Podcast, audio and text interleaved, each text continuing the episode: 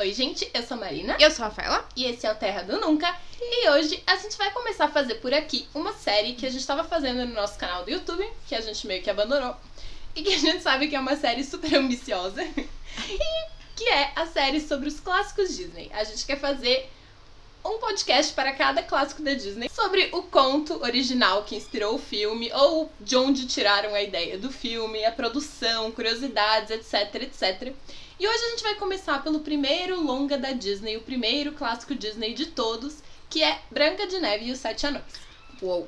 Que saiu lá em 1937. Então, tipo, há mais de 80 anos atrás. A gente vai começar falando um pouquinho sobre o conto original que inspirou essa história. Porque assim, o conto original, claro, como todos os contos de fadas que inspiraram desenhos da Disney, é um pouquinho mais bizarro do que a versão da Disney, não é mesmo? Porque todos esses contos, gente, antigos, assim, eles eram muito sangrentos, muito macabros. Sempre tinham uns aspectos muito bizarros de mortes e coisas assim. E é claro que a Disney, na hora de fazer filmes com essas histórias, deu uma super suavizada, né? Deu um jeito de o negócio ficar family friendly. É, tem que pensar também que a vida das pessoas era muito mais difícil, né?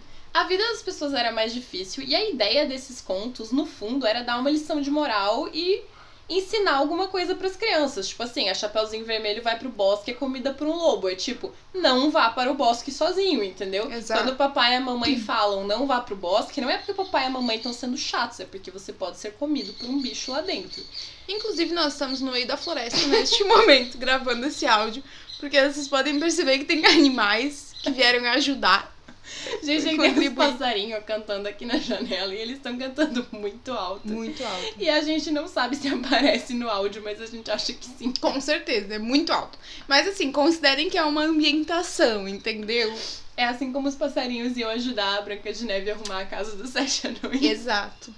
E aí, então, esses contos eram super sombrios e no fim a gente vai contar como, como era esse conto original. Então esse conto da Branca de Neve, ele foi compilado pelos irmãos Grimm e ele era um conto da tradição oral alemã. O que, que isso quer dizer? Ele era um conto que era contado pelas pessoas no dia a dia, de mãe para filho, de pai para filho, e ele não tinha tipo uma versão digamos assim, oficial. Ele não tinha, tipo, um autor específico. Ele era um conto de tradição oral. As pessoas contavam. Ninguém sabe quem foi o inventor original da primeira versão dessa história. Mas os irmãos Green foram os primeiros caras que pegaram essa história e botaram no papel. E disseram, olha, existe essa história aqui, ela é desse jeito. Então a versão dos, dos irmãos Green acabou sendo, tipo, oficializada.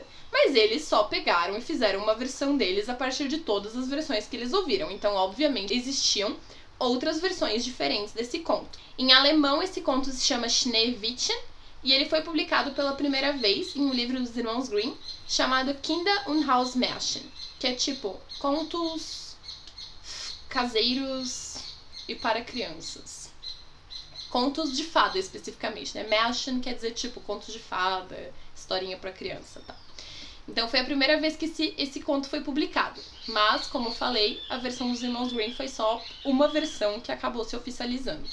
Provavelmente era um compilado, né? Essas histórias deviam ser sempre um compilado de versões e versões e Sim, versões. e aí uma versões. pessoa aqui adicionou um elemento, a outra lá É. adicionou um outro elemento, e assim foi. Foi se formando uma história. Então, na história dos irmãos Green, a história começa com uma, uma mulher que ela tá grávida e ela tá abordando, assim, sentada na, na janela, olhando o mundo lá fora, porque as mulheres ficavam muito em casa, né, nessa época. Ela era rainha, né? Ela era a rainha. E ela tava olhando a neve cair lá fora enquanto ela abordava. E aí, em um momento, ela fura o dedo com a agulha, assim, e ela começa a pensar que ela queria muito que a filha dela tivesse a pele tão branca quanto a neve que caía lá fora, o álbano da janela ali, ou a madeira que deve ser escura da janela, e o Cabelo, sangue. né? É isso, o, cabelo, cabelo super cor. negro dessa cor. E o sangue que ela viu pingando seria a cor que ela queria para os lábios da filha. O que é um pouco estranho. Mas ela queria esses lábios super rubros, como eles falam. E a Disney acabou suavizando essa coisa do sangue aí e falou, tipo, como a rosa. Lábios rubros como a rosa. Como a rosa. Melhorou um pouquinho, vai. A rainha morre no parto, o rei se casa com uma outra mulher que ele acha que é uma boa, uma boa esposa, mas que na verdade é uma mulher muito arrogante, muito egoísta e que, assim, deep down é uma bruxa, ele não sabe, né? Vamos considerar aí. Todos os dias, ao longo de anos e anos e anos, a madrasta pergunta pro espelho mágico dela se ela é a mulher mais linda, mais bela do mundo, né? Existe alguém mais belo do que eu. E o espelho, não, não, não, não. O espelho no conto original, ele é um espelho que só diz a verdade. No conto, na história da Disney, ele é um espelho mágico. Espelho mágico. É. e aí, chega um dia quando a Branca de Neve completa seus 17 anos no conto original, que ele fala assim: então, você ainda é muito bonita, só que a Branca de Neve agora é mais bonita que você. Aí a mulher fica doida, né? Tipo, meu Deus do céu. Meu único objetivo de vida era ser a mais bela, sendo que eu nunca saio mundo. aqui do palácio. E agora tem essa pivete aí que é mais bonita do que eu. Então ele, ela manda matar a Branca, a Branca de Neve, porque ela quer voltar a ser a mais bela do mundo. E ela manda esse caçador atrás da Branca de Neve e diz: Ó, você mata a menina e me traz o coração dela. Pra provar que Pra matou provar ela, que né? matou. Só que o caçador fica com pena e como ela é muito linda, ele não consegue matar. E ele fala pra ela: foge, vai pro meio da floresta que a tua madrasta tá doidona aí, quer te matar. E eu vou dar um jeito. Aí ele mata um servo e leva o coração desse servo pra madrasta. E aí ela cozinha e come o coração. No conto original. Ainda bem que do da Disney ela não faz isso, né? É, não mostra, né, na real. Ela só, tipo... Ela só pega o coração. E aí ela, né, ela acha que ela tá comendo o coração da Branca de Neve, mas na real ela tá comendo o coração desse animal. Um parênteses, gente, é que assim, ó, essas histórias de madrastas más eram muito comuns antigamente, justamente porque era muito comum que as pessoas fossem criadas por mulheres que não eram suas mães. Porque morte no parto era um negócio muito comum, assim, tipo, É. a mortalidade no parto era, tipo, absurdamente mais alta do que hoje. Muita mulher morria no parto. Os homens não ficavam solteiros, né? Eles, tipo, morreu a mulher, dava um tempo ali de luto tal, casava de novo.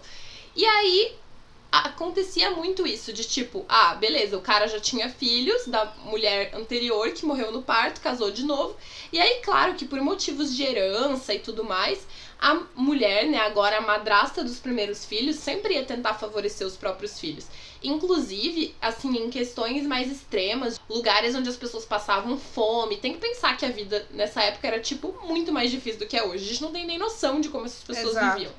Os mais ricos viviam uma vida de uma pessoa muito pobre ainda hoje em dia. Exatamente. Então, pô, pensa, uma família tá passando fome. Tem o teu filho e o filho da outra mulher que já morreu. Pra quem que tu vai dar comida, sabe? Então não é que elas fossem, tipo, mulheres horríveis, sabe? Pro filho da mulher que morreu, elas eram mulheres horríveis. Exato. Estavam dificultando a vida deles pra facilitar a vida dos filhos dela. Essas histórias das madrastas más e tal tinham um pé na realidade, assim? É, tanto que nem tinha tanto essa relação afetiva com as crianças que a gente tem hoje em dia. Era muito mais questão de sobrevivência mesmo. Exatamente. Bom, então, a Branca de Neve foge pra floresta e aí ela encontra essa casinha no meio da floresta e entra na casinha, que ela acha que é uma casinha, sei lá, abandonada. E tá tudo bagunçado na casinha, tá tudo sujo e tal.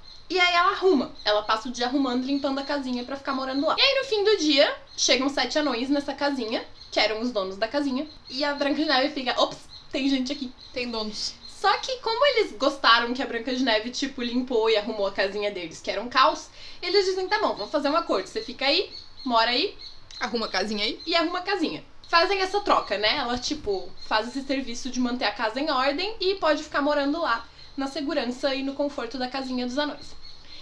No conto original não diz o que, que os anões fazem, tipo, com o que, que eles trabalham, por que, que eles passam o dia fora. No conto da Disney, a Disney inventou que eles são mineradores, né? Que eles trabalham numa mina de, de joias, É. diamantes, pedras preciosas e tal. Eu vou. Exatamente.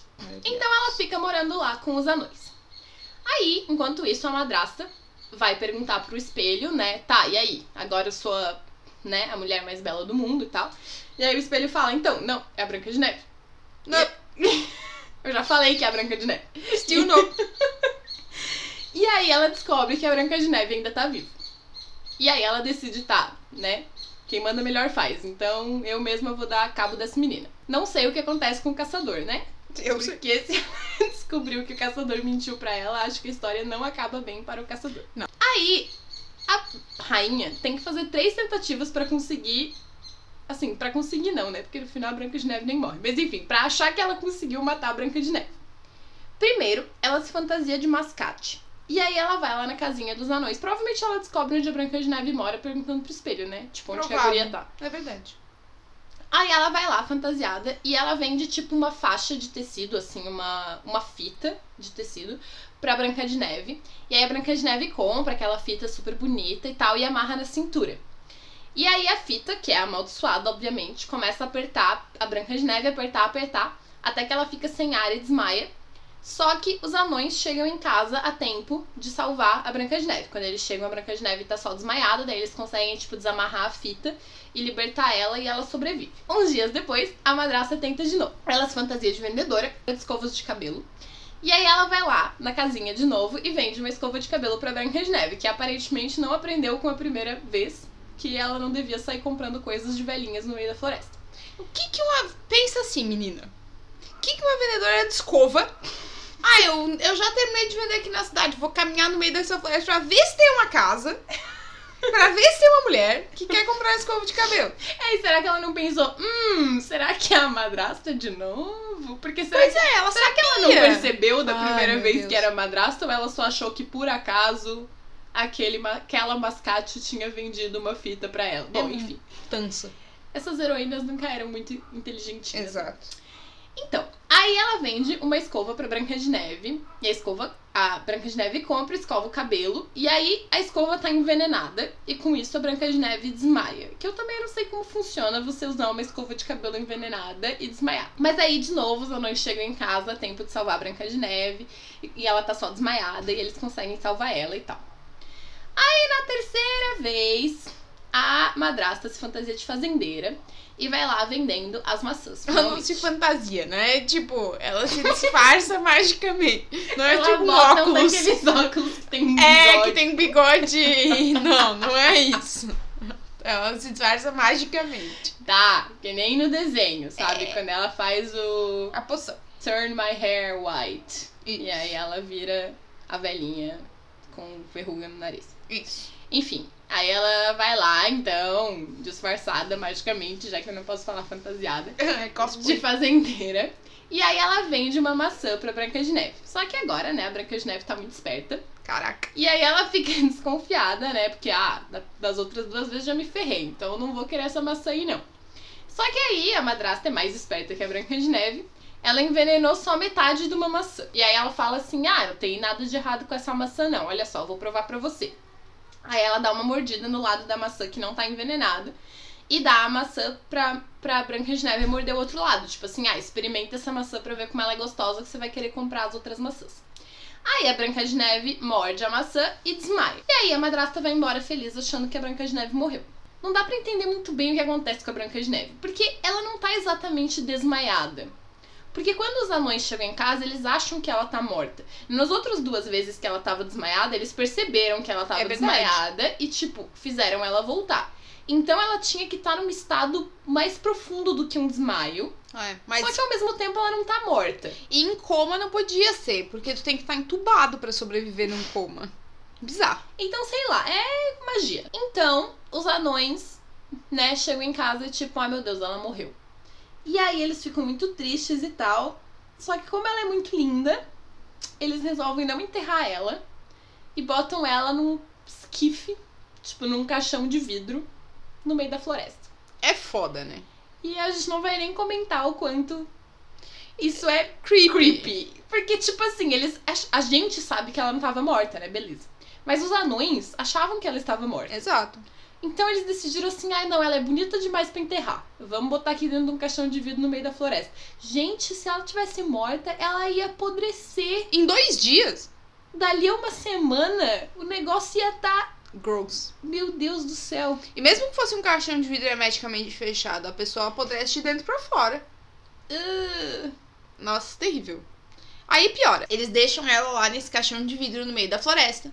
E aí o príncipe, que até então, no conto original, a gente não teria sido apresentado lá, Porque no conto da Disney eles já se conheceram antes na cena do poço lá, do começo. O príncipe da Branca de Neve é meio inútil, né? Mas ao longo da história. Mas no conto, na versão da Disney, a gente conheceu ele lá no Pelo menos quando ele olha ela, ele pensa, nossa, é aquela É menina. aquela menina, com quem exato. Eu que eu conheci e tal, No e poço. que me apaixonei por ela, etc, né? No conto É. original não tem isso. No conto original, ele é só um príncipe que tá passando ali e ele vê aquela menina adormecida, morta, sei lá o que, no caixão de vidro e ele pensa assim, cara, vou levar essa morta pro palácio. O que Minuto de também, silêncio. né, assim, Norman isso é Bates. pior ainda que a ideia dos anões.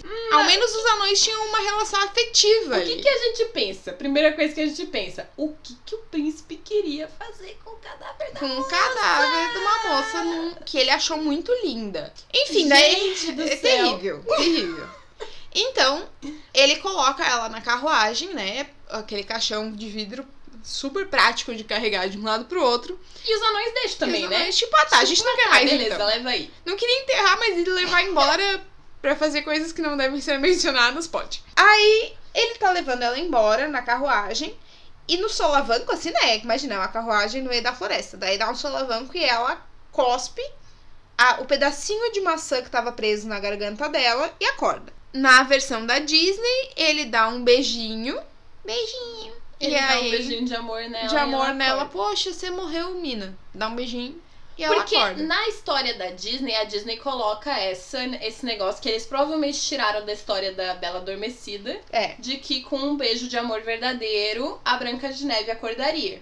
E a madrasta, inclusive, sabe que a poção dela tem essa falha. Ela É. comenta se, um, se alguém beijar a Branca de Neve, alguém que ama a Branca de Neve beijar ela, ela vai despertar. Só que isso não vai acontecer. Tipo, Porque ninguém a ama. é, e Primeiro. ela acha que, tipo, ah, ela vai estar ali em coma, sei lá, nesse estado estranho que a maçã ia deixar ela, que a gente não entende direito como funciona. É, E ela vai ser enterrada e é isso aí, acabou a história. morrer. É. Então, tipo, na versão da Disney existia esse, esse porém, assim, esse parênteses. Que é só pra, pro príncipe, Pro não príncipe levar poder ela morta embora. É, Eu acho que é exatamente. pra remover essas, essa E situação pra aí. ter a coisa romântica de, tipo assim, eles já eram apaixonados no começo da história. E aí o príncipe reencontra ela Exato. e resolve dar um beijo no cadáver, porque também é super normal. E aí É, ela acorda. E ela acorda e aí eles se casam.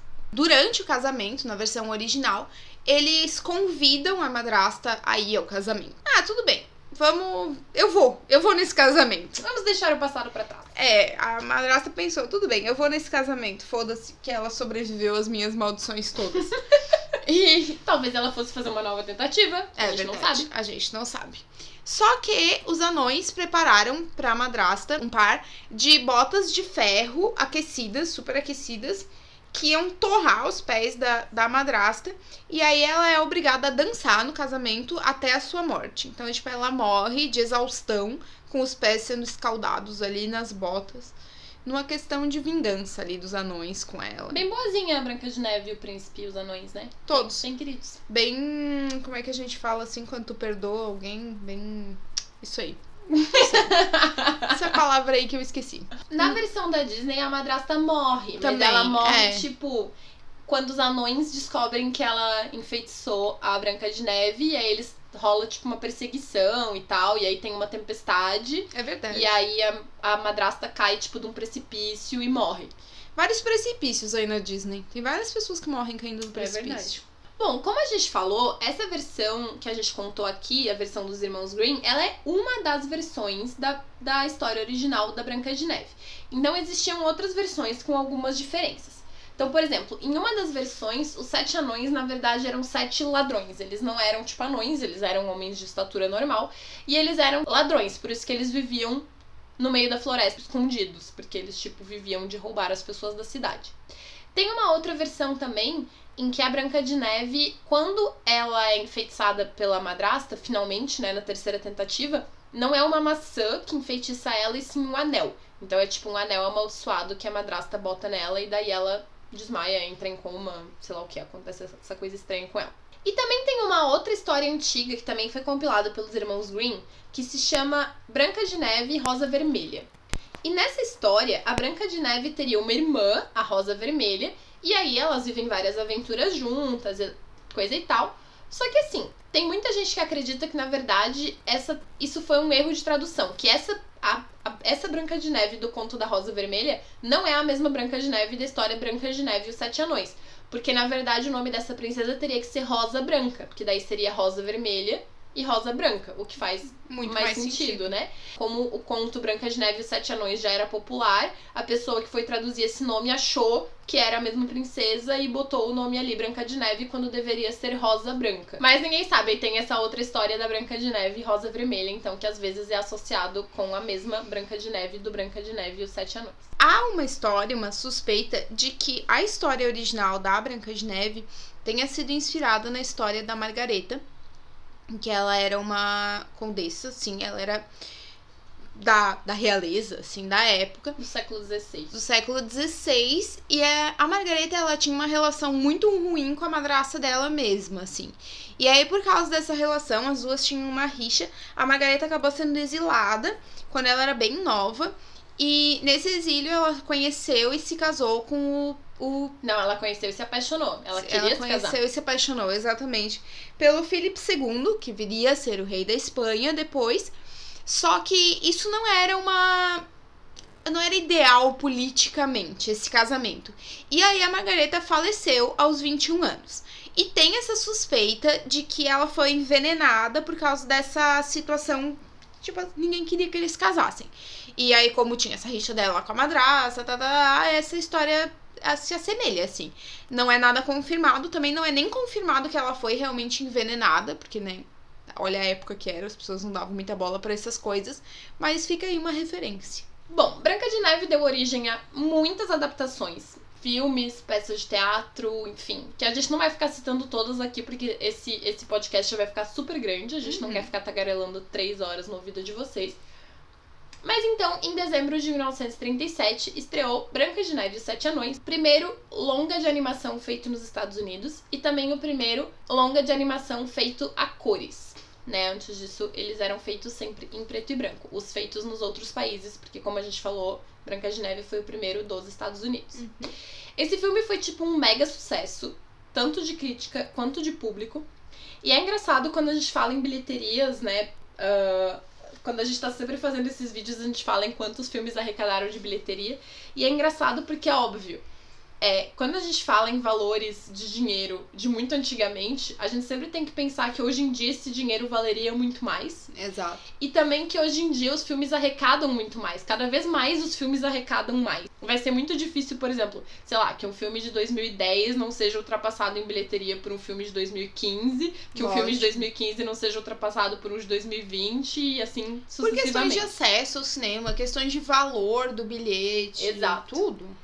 Então, Branca de Neve, na sua época, arrecadou 8 milhões de dólares, o que foi considerado muito, tanto para um filme de modo geral, quanto principalmente para um filme de animação, que era uma coisa que ainda não tinha o status que tem hoje, né? Só veio a ser superado depois pelo E o Vento Levou. Então ele, ele foi o filme que mais rendeu na época nos Estados Unidos. E aí ele foi superado pelo E o Vento Levou, que veio algum tempo depois. Bom, e claro que além de ser um sucesso de público, também foi um sucesso de crítica, né? Na época não existia um Oscar específico para filmes de animação, que nem hoje em dia, né? Todo ano tem o melhor filme de animação no Oscar. Na época não existia. Então a academia do Oscar fez um Oscar honorário, um prêmio especial pro Walt Disney, tipo, para parabenizar ele por esse feito cinematográfico novo. E aí eles criaram uma estatueta especial que tinha, tipo, um Oscar, tipo, grandão, e aí sete Oscarzinhos pequenininhos do lado pra representar a Branca de Neve e os Sete Anões. É muito fofo. e quem entregou o Oscar na época pro Walt foi a Shirley Temple, que na época ela era, né, um fenômeno. Atriz Mirim. atriz mirim, a Maísa. Então, na verdade, quando o Walt começou a pensar em fazer a Branca de Neve, as pessoas julgaram bastante ele. Nessa época, o irmão dele e a esposa, né, o Roy e a Lily, também, nossa, cara, não, isso não vai dar certo e tal. Mas ele insistiu e a imprensa começou a chamar a Branca de Neve como a loucura de Disney. Tipo, cara, isso nunca vai dar. Tipo, para, tu vai perder tudo que tu tem fazendo isso. E aí eles fizeram as contas de que eles queriam gastar com a, a produção da Branca de Neve 250 mil dólares do, é, americanos naquela época.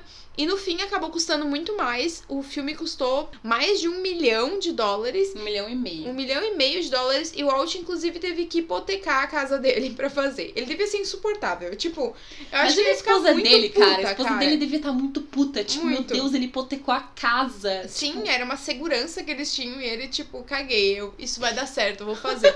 é porque a gente sabe que deu certo, mas na época, tipo, Exato. cara, eu ia ficar muito doida se fosse meu marido.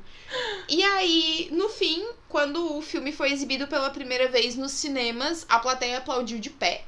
Quando terminou o filme, tipo, meu Deus, ele- todo mundo ficou em pé, aplaudiu como em espetáculos, né, de teatro a gente faz quando é muito bem sucedido, assim. E no dia seguinte, o The New York Times publicou uma matéria que dizia, tipo, obrigado, Walt, pelo seu feito com o filme. Então, né, daí aquele momento ele tava rindo à toa.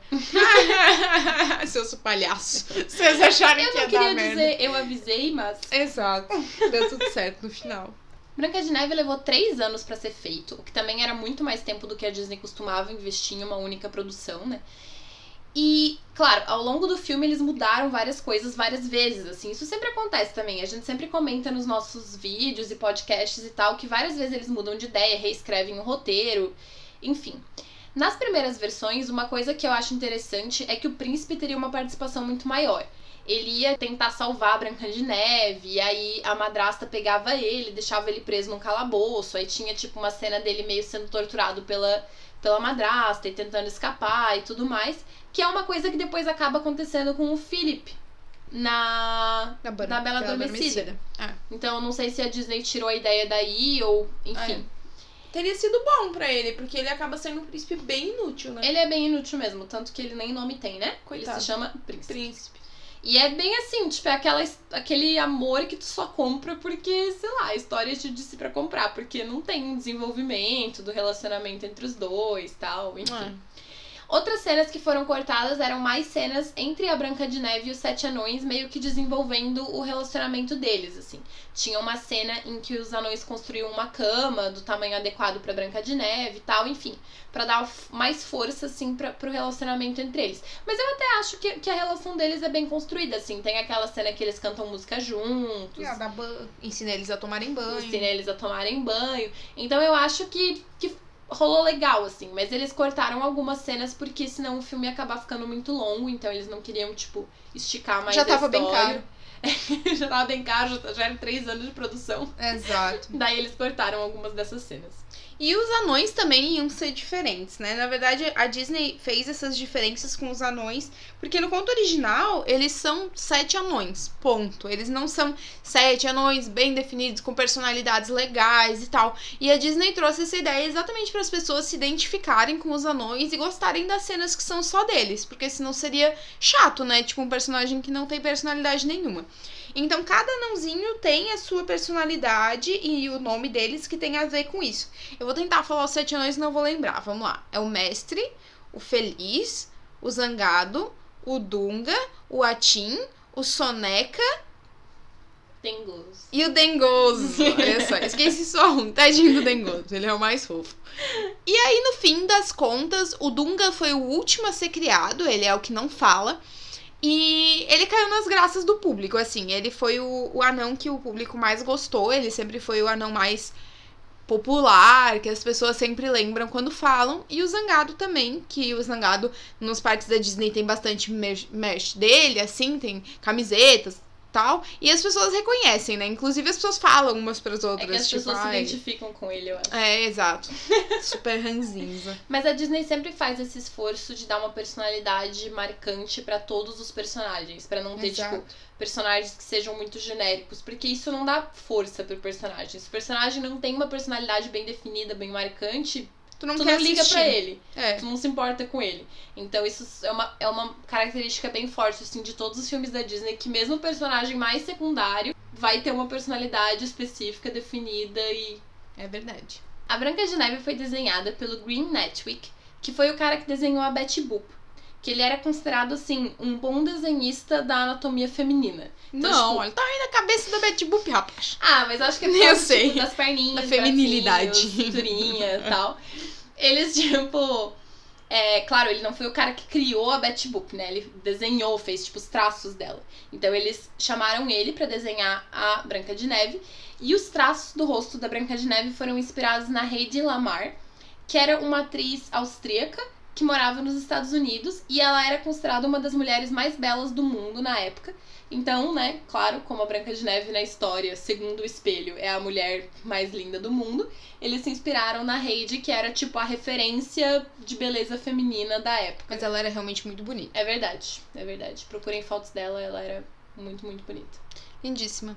E aí, pra fazer os desenhos do príncipe, da branca e da madrasta, eles contrataram pra ficar no estúdio modelos reais, né? Tipo, pessoas. Então, eles, como a gente já comentou em vários vídeos e podcasts, eles usam esses modelos para fazer a movimentação, os traços, para ficar bem realista. Tal. É, então essas pessoas, elas realmente meio que atuam, assim, e eles vão inspirando os movimentos para ficar mais certinho. Uma outra coisa que foi, tipo, inovadora de Branca de Neve é que o álbum com a trilha sonora foi lançado na mesma época que o filme saiu nos cinemas.